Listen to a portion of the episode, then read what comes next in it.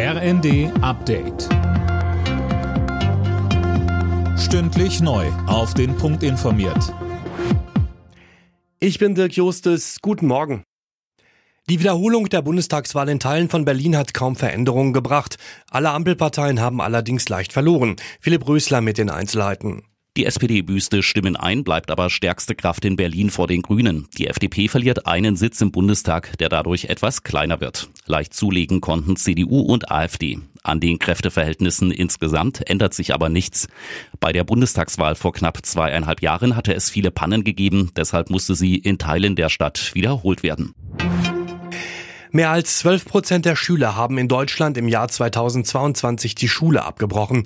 Das geht aus Zahlen der Europäischen Statistikbehörde hervor, schreibt das Redaktionsnetzwerk Deutschland. Das ist die vierthöchste Schulabbrecherquote innerhalb der EU. US-Präsident Biden hat Israels Premier Netanyahu aufgefordert, die Zivilisten in Rafah zu schützen. Hintergrund sind Pläne für eine israelische Offensive auf die Stadt im südlichen Gazastreifen gegen die Terrororganisation Hamas. In Rafah halten sich aktuell rund 1,5 Millionen Menschen auf.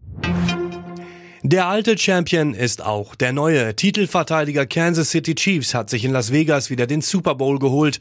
Mit 25 zu 22 nach Verlängerung gegen die San Francisco 49ers. Mehr von Tim Britztrup. Heimlicher Star des Abends war allerdings Popsängerin Taylor Swift, auch wenn sie nichts weiter tat, als das Finalspiel der American Football Liga NFL anzuschauen. Im Fernsehen war sie immer wieder in ihrer Stadionloge zu sehen und am Ende konnte sie mit ihrem Freund Travis Kelsey jubeln, der ja bei den Chiefs spielt. In der berühmten Halbzeitshow gab es noch einen bombastischen Auftritt von R&B-Sänger Usher.